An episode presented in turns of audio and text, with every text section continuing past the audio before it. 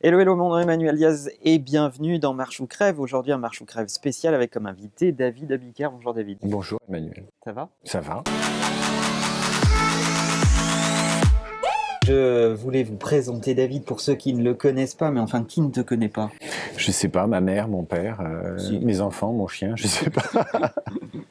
Alors David, dis-nous euh, qui tu es. Tu es chroniqueur, tu es journaliste, tu es auteur. bah là, on est à Europe 1, donc je vais commencer par l'essentiel quand même. Mon activité, c'est de faire de la radio, une émission qui s'appelle C'est arrivé cette semaine, c'est arrivé demain, euh, qui a été créée il y a 20 ans. On fête les 20 ans cette année par un monsieur qui s'appelle Dominique Souchier, un grand de la radio, qui a été animé aussi par Arlette Chabot, et que j'ai reprise il y a 3 ans. Et, euh, voilà, donc euh, 20 ans cette année. Et c'est une émission qui parle de l'actu passé le samedi de 9h à 10h et de l'actu qui va venir le dimanche, toujours de 9h à 10h, avec euh, des intellos, des artistes, des chefs d'entreprise, des experts, euh, des actrices, des acteurs, des chanteurs. Il y a de la culture, il y a des relations internationales, il y a de la politique, il y a de l'économie, il y a des sujets de société, voilà. C'est la vie. C'est le carburant de l'actualité, quoi. C'est ça. C'est on a besoin des invités et de ces invités-là pour euh, pour faire une émission. Et à côté de ça, tu écris, tu fais des chroniques. euh, Il y a d'autres choses, c'est qu'il y a euh, il y a des chroniques dans la presse, donc euh, GQ, il y a eu Marie-Claire, euh, 01net, euh, Management, où là bah, je fais soit la dernière page de- d'un canard, soit des sujets d'humeur, parce que je suis rentré dans le métier après euh, 15 ans dans l'entreprise, je suis rentré dans le métier comme chroniqueur. Alors nous y voilà, parce que Nous y voilà. Nous y Nous y voilà. voilà. Parce que je pense que tu, tu, tu représentes exactement ce que plein de gens se posent comme question aujourd'hui, de différentes euh, générations, mais les- en tout cas, on voit les plus jeunes se poser la question de se dire, ok, est-ce que je dois aller vers YouTube, est-ce que je dois aller vers la presse écrite pour faire mes armes, rentrer d'abord dans les grands médias et puis ensuite aller dans les nouveaux? Et toi, tu es arrivé à faire le pont entre tout ça, comme ça, que- Ouais. avec beaucoup de grâce. euh, Avec beaucoup de grâce, ouais. euh, à à 100 kilos, à plus de 100 kilos, avec beaucoup de grâce. on peut, on peut. Ben, en fait, je saurais pas dire. Il faut, il, faut partir du point de départ. C'est qu'en en fait, moi, j'ai mon dernier poste en entreprise, c'était DRH de la Monnaie de Paris. Mais j'avais euh, commencé à écrire. J'avais fait un livre qui avait bien marché. Depuis quelques années, je faisais l'émission Arrêt sur Image. J'étais venu faire des chroniques sur les blogs à France Inter. Et donc, je slashais un peu. Et puis, à force de se lâcher, j'avais quand même un job principal qui était DRH que je pouvais plus faire correctement si je voulais passer à l'étape suivante et basculer. Et effectivement, aujourd'hui, euh, ma vie professionnelle, c'est principalement la radio, mais euh, euh, c'est aussi la presse écrite. Ça a été un peu de blog, mais c'était pour accompagner tout ça. Il y a eu l'explosion des réseaux sociaux.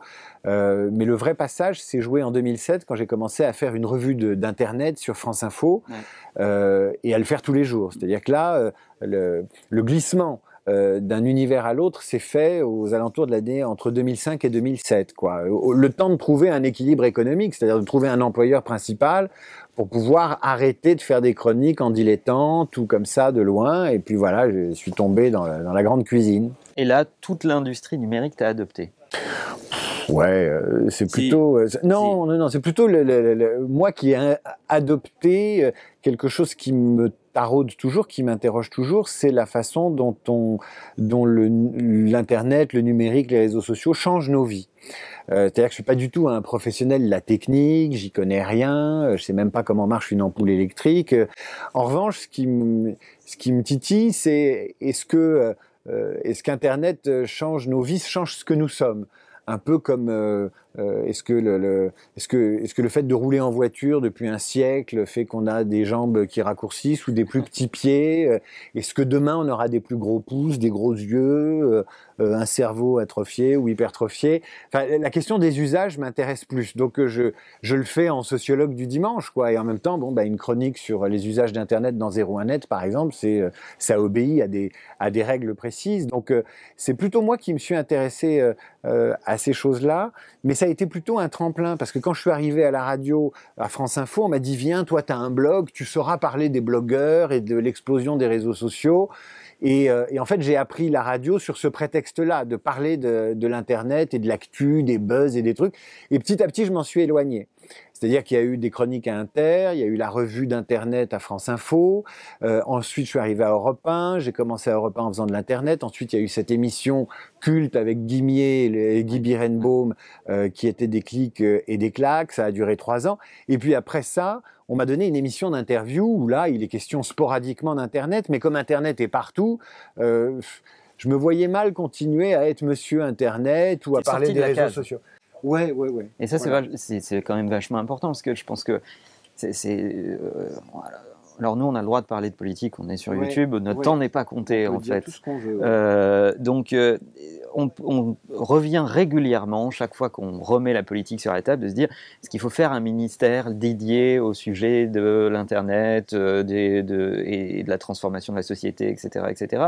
Moi, je défends une thèse qui dit Internet est partout, donc il faut surtout pas faire de, de, de ministère euh, lié à ces sujets-là c'est exactement ce que tu décris toi dans ton métier, c'est-à-dire que finalement Internet est partout et c'est bizarre de faire une case Internet dans une programmation. Bah, c'est un peu comme euh, c'est un peu comme l'environnement, euh, c'est un peu comme euh, c'est un peu comme oui l'environnement ou des sujets de parité ou de diversité. Aujourd'hui, chaque ministère doit prendre en charge ces questions-là comme un sujet transversal.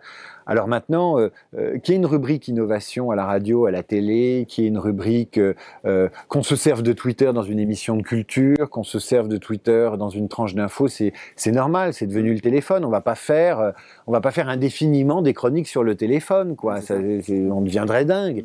Donc les réseaux sociaux, c'est un peu pareil. Donc tout le monde s'est approprié ça. En revanche, l'innovation, les startups, ce qui bouge dans certains secteurs d'activité, pourquoi pas Mais moi, je me suis, je suis un peu loin de ça euh, maintenant, tout en étant euh, attentif. Mais euh, je considère pas aujourd'hui que parce qu'un génie crée une start-up, que ça doit faire l'objet d'une chronique d'actualité, qu'on doit faire nécessairement un sujet sur le, le génie qui a créé sa start-up, ou que une boîte qui a ouvert un compte Twitter, c'est là immédiatement la la prosternation et qu'on doit y consacrer deux heures. quoi. C'est euh, euh même plutôt chiant maintenant, euh, l'univers techno. Euh, puis il y a eu des modes, l'imprimante 3D, les objets connectés.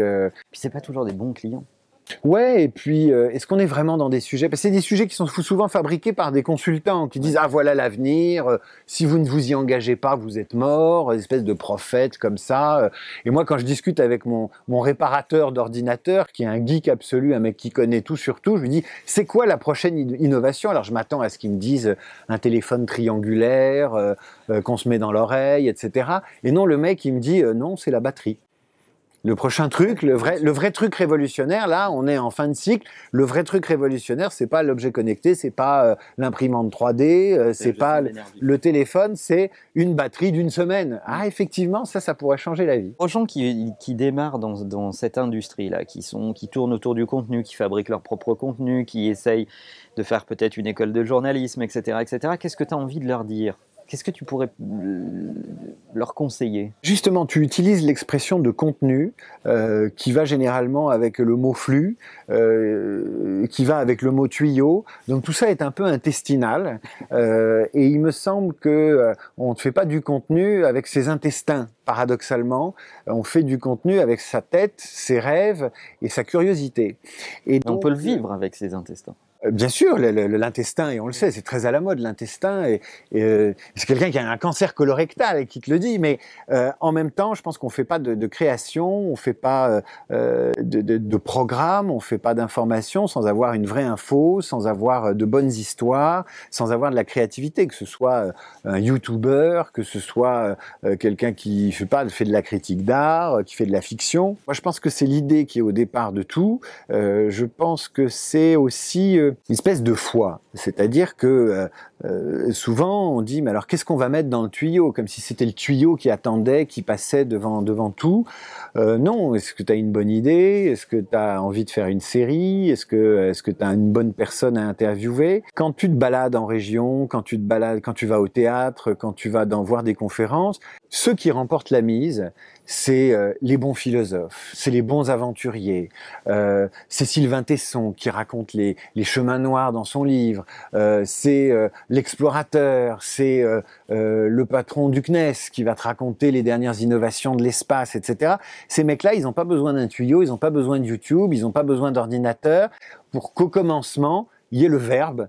Euh, c'est comme dans la Bible d'ailleurs. Au commencement, il y a le verbe, il y a Dieu qui parle et qui raconte une histoire et que la terre s'est faite en sept jours et cette histoire, elle est incroyable. Hein Premier, épisode 1, épisode 2, épisode 3, saison 1, Ancien Testament, saison 2, Nouveau Testament Euh, ça, c'est des bonnes histoires, c'est des bons buzz. Hein. Jésus-Christ, c'est un super buzz. La création, d'abord.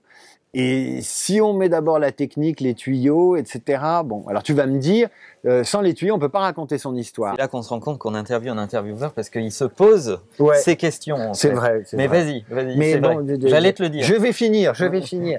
Euh, au tout départ, il y a quand même un mec sur sa table de travail euh, qui a un crayon et un stylo ou un petit ordi et qui se pose des questions sur qu'est-ce que je vais bien pouvoir dire. Et le fait que l'intestin ou que le ventre est fin de contenu, euh, ce qui est le cas de toute une industrie aujourd'hui, bah, et qu'il est fin, mais en attendant euh, qu'il y ait un créatif ou un, créateur euh, qui se dise qu'est-ce que je vais inventer aujourd'hui. Et à contrario et en miroir, quand tu regardes les médias que les jeunes générations appellent les médias traditionnels, classiques, tu dis, est-ce qu'il y a encore du chemin à faire dans la transformation liée au numérique, aux usages? Est-ce que tu vois plutôt des gens qui ont, ça y est, qui ont intégré, qui ont compris On voit dans ce studio des caméras, etc. Donc, on sait qu'on est diffusé à plusieurs endroits et qu'on peut plus venir à la radio euh, mal fringué et, pas coiffé. Euh, ou est-ce qu'au contraire, tu dis, putain, il y a encore du chemin à faire euh, la convergence n'a pas encore eu lieu ah, Moi, je pense qu'on y est. Je pense qu'on y est. Je pense que la, fameuse prophétie de Jean-Marie Messier, euh, elle, se, réalise tous les jours. On voit les grands groupes mondiaux, il n'y a pas que Vivendi, hein, mais les grands groupes euh, mondiaux, ils sont tous là à dire il me faut absolument un opérateur de télécom, les fameux tuyaux, parce que je sais que je vais toucher et les jeunes et les parents via le, via le, fameux téléphone. Hein. tout le monde montre ça. Euh, voilà. En même temps, qu'est-ce qui fait triper les gens aujourd'hui? C'est la story que ma fille raconte à sa copine et vice versa. Donc la story. Hein, les jeunes ont compris ça. C'est quoi ta story du jour? Et moi, je sais pas faire des stories d'ailleurs. Les jeunes, ils savent hyper bien faire des stories en deux secondes de Snapchat. Euh, voilà ma story du jour. J'ai bouffé des frites et regarde, j'ai du ketchup sur le nez. Ça, c'est déjà une story. Et puis tu as la série et la série, c'est la story par excellence. Et puis, tu as, encore, euh, encore le cinéma. Et puis, tu as le podcast. Jamais euh, la radio a été aussi bien consommée que via des podcasts. Et qu'est-ce que c'est que les podcasts qui marchent? C'est des méga stories. Alors ça peut être des fun stories avec les humoristes, ça marche très bien les humoristes. Mais globalement, ce mot de, story, c'est quelle histoire tu me racontes, c'est quelque chose d'assez permanent. Et quand tu regardes les journaux de la fin du, du 19e siècle, ils feuilletonnent, euh, ils font des petites annonces, ils, mettent les gens en relation les uns avec les autres. Euh, il y a Alexandre Dumas, euh, il y a Balzac, il y a Dickens, voilà. Et on achetait des feuilletons et les gens dans la presse suivaient des feuilletons. Bah, aujourd'hui, ça, ça a basculé, ça a basculé ailleurs. Ta question sur le 360, c'est-à-dire ce que je dis là, il y a une histoire pour le micro de la radio, il y a mon image si la radio est filmée, il y a une brève pour les réseaux sociaux. ça n'est jamais qu'une déclinaison euh, euh, de quelque chose de euh, d'unique qui est le, la fameuse histoire. Et ensuite, on va l'adapter suivant le temps et, l'attention qu'on aura décidé de, de, de, lui consacrer. C'est pas très original, hein, mais je vois rien d'autre. D'ailleurs, tu parlais ce matin de la série 10% dans ton émission.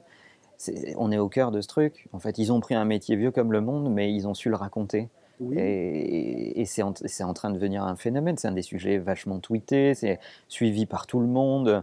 Tu as même des gens de la fameuse génération replay qui disent sur Twitter Putain, ce soir je rentre, je veux le voir en direct et pas le rater, etc. C'est assez représentatif du fait que c'est l'histoire qui prime, en fait, finalement. C'est l'histoire qui prime et en même temps euh, son accessibilité. Euh, moi, je suivais pas le dossier particulièrement, mais c'est diffusé sur France 2. Mais si on veut voir euh, les deux premiers épisodes, ils sont sur YouTube. et, ils sont sur Netflix. Et aussi, et je parle pas des, je parle pas des trucs piratés qu'on peut regarder en streaming sur la saison dernière. et cette série 10%, elle, elle passionne les gens parce que elle a les deux, c'est-à-dire que euh, je dirais même qu'elle a les trois. Euh, elle a le making of de la story. Euh, c'est même le making of la story de cette histoire. Donc ça, ça raconte beaucoup l'époque. Il y a le people, c'est qui sont ces gens à qui ça arrive. Et puis ces gens, bah, ils sont comme nous, ces stars. On a besoin de les amener payer leurs impôts. Quand elles divorcent, ça bloque un tournage. on est vraiment du côté des, des coulisses et du making et le, le pitch de la série raconte bien l'envie d'entrer dans, les coulisses du métier. Et en même temps, il y a une forme un peu qui dit l'époque c'est que ça s'appelle 10%. C'est-à-dire que l'argent est quand même roi, hein, mais il y a un petit décalage par rapport à ça, donc euh, euh, c'est assez amusant. Et puis quand tu regardes les scènes d'intérieur et d'open space de 10%, euh, bah, tu vas penser aux scènes de bureau de Mad Men, tu vas penser à Suits, tu vas penser à plein d'autres séries, bah, à la Maison Blanche, hein, tout ça, tout ça se passe dans les open space. C'est assez marrant d'ailleurs parce qu'on pourrait faire quasiment une thèse de communication ou de sociologie des organisations à partir de la vision de l'open space qu'il y a dans les séries. Et ça vient des séries américaines. Euh, je ne sais pas pourquoi, sans doute parce que les Américains ont moins de vacances que nous, donc ils passent beaucoup de temps dans leur bureau. Euh, et donc, euh, entre le canapé de Friends et puis l'open space, peut-être que l'open space, c'est le nouveau canapé de Friends. Ce qui en dit long d'ailleurs sur le basculement de la vie privée, de la vie pro. c'est tout se mélange. Dans Suits, euh, comme... Je sais que tu parles d'une de mes séries préférées. Suits, tu aimes bien? J'adore. Ouais. Euh, Suits, comme dans 10%, euh, on voit bien l'interpénétration euh, de, ces affaires-là. On voit bien le choc des vies privées dans, les, euh, dans, la vie professionnelle, la façon dont ça influence les deux. Et ce qui est très intéressant, c'est que la série montre aussi à quel point la vie privée influence les conditions de tournage. Il y a un épisode avec Joe Star et Julie Gaillet dans la saison 1. C'est très marrant parce que finalement, ils n'arrivent pas à connecter dans le privé et donc ça bloque le tournage. Et puis une fois que euh, ils ont couché ensemble, le tournage se détend et c'est merveilleux. Et c'est une grosse métaphore de la vie privée et de la vie perso, puisque un des grands leitmotifs des chanteurs de start-up et des prophètes de start-up et des prophètes du numérique aujourd'hui, c'est que quasiment il faut venir avec son oreiller au bureau, sa tétine, son biberon. C'est plus du tout la photo encadrée de la famille qu'on pose sur le bureau, c'est venez comme vous êtes. C'est la pub de McDo d'il y a 10-15 ans. Euh, on va même vous nourrir et vous distraire. Ouais, voilà, c'est une thèse aujourd'hui euh, euh, qui fait qu'on vient au boulot sans, euh, sans uniforme. On ne met pas une cravate en rentrant dans l'open space. En parlant de doudou, d'ailleurs, tu es venu avec ton, ton chien. Ah, on la garde Je suis venu avec mon chichon, mon joint ou mon chien. Alors, entre le chichon, le joint et le chien, moi, ma drogue douce, c'est mon chien. Donc je vais aller le chercher parce que je veux. ça crée un rapport affectif. Tu l'amènes euh, partout d'ailleurs. Je l'ai vu à la neige euh, il n'y a pas longtemps, au sommet du digital. Viens toi. Alors pourquoi le chien est une drogue douce? Alors moi, mon chien, c'est l'histoire de la vie privée et de la vie, euh, de pro. En fait, je l'emmène toujours à Europe 1 le samedi matin et le dimanche parce qu'il a besoin de pisser et comme ma femme, elle dort le samedi matin et le dimanche, elle fait la grasse mat, pour faire pisser le chien, c'est moi qui descends. Et donc, euh, descendant, mais ayant pas le temps de le remonter, je l'emmène, je l'ai emmené au bureau. Et ici, il a trouvé des amis, euh, et euh, voilà. Vous avez une relation très, particulière. Voilà, on a une relation fusionnelle. Et quand je disais que c'était ma, c'était ma, c'était ma drogue douce, parce que le chien, tu vois, tu mets le nez dans son cou comme ça, et tu te fais un immense shot de chien. Je ne touche pas au, paradis artificiel, euh, donc je, fais du, je, fais, je prends du chien, moi. Et c'est un réseau social canin. Il te permet de te connecter avec des gens, en fait. Ah, bah le chien, c'est un réseau social parce que, bon, si tu l'emmènes euh, euh, pisser, si tu rencontres un autre propriétaire de chien, c'est comme dans les 101 dalmatiens, tu sympathises et le chien renifle le cul de l'autre chien. si en face de toi, tu as une jeune et jolie maîtresse, tu regardes ton chien renifler le cul de son chien et vous vous regardez et, et là, il y a quelque chose d'absolument indicible qui passe dans vos yeux. Et ensuite, on se sépare. Mais même dans un dîner, euh, s'il y a des gens qui sont vaccinés euh, aux chiens et bien vaccinés, ils peuvent en parler euh, des heures. Au point que c'est incompréhensible pour les autres. Parce que moi, je suis sorti de la phase où je parlais de mes enfants, maintenant je parle de mon chien, donc c'est tout aussi emmerdant pour les gens qui n'ont rien à faire des chiens. Est-ce que ça te permet de dîner plus souvent avec Michel Drucker? Non, mais euh, on me dit tiens tu fais ton Michel Drucker. Euh, je suis sans prétention de ce point de vue-là, mais euh, je trouve que le, chien il amène de la douceur, il amène la fameuse disruption dans les rapports entre les gens, c'est-à-dire que il, il ubérise le formalisme. C'est-à-dire qu'au bureau, quand tu vas voir tes collègues, etc., c'est bonjour, il fait beau, au revoir, merci, on va boire un café, c'était bien ce que tu as fait, c'était pas bien. Si elle chien, ça peut être fondant, quoi. Tout ça peut fondre. Ah, j'adore ton chien et moi je crois que c'est moi qu'on adore. Et puis je suis content que les, les, gens soient contents grâce au chien. Ça me fait une petite signature. Il m'a inspiré une nouvelle chronique. Donc euh, il est là, quoi. C'est un partenaire. Partner in crime. On pourrait faire des heures avec David, j'adore l'écouter. Il a toujours euh, euh, une capacité à vous emmener dans ses histoires, c'est c'est assez extraordinaire. Vous nous direz dans les commentaires et peut-être que vous réclamerez un épisode 2 de David dans Marche ou Crève. euh, Je suis d'accord. Mais alors chez toi, pas Ouais. Europe 1, on ira, euh, on ira dans ton entreprise, dans ton open space à toi. Exactement. Bon, avec grand plaisir. Merci David de nous avoir donné un peu de ton temps. J'étais ravi de t'avoir euh, sur la chaîne. Merci Manuel et euh, au revoir. À bientôt.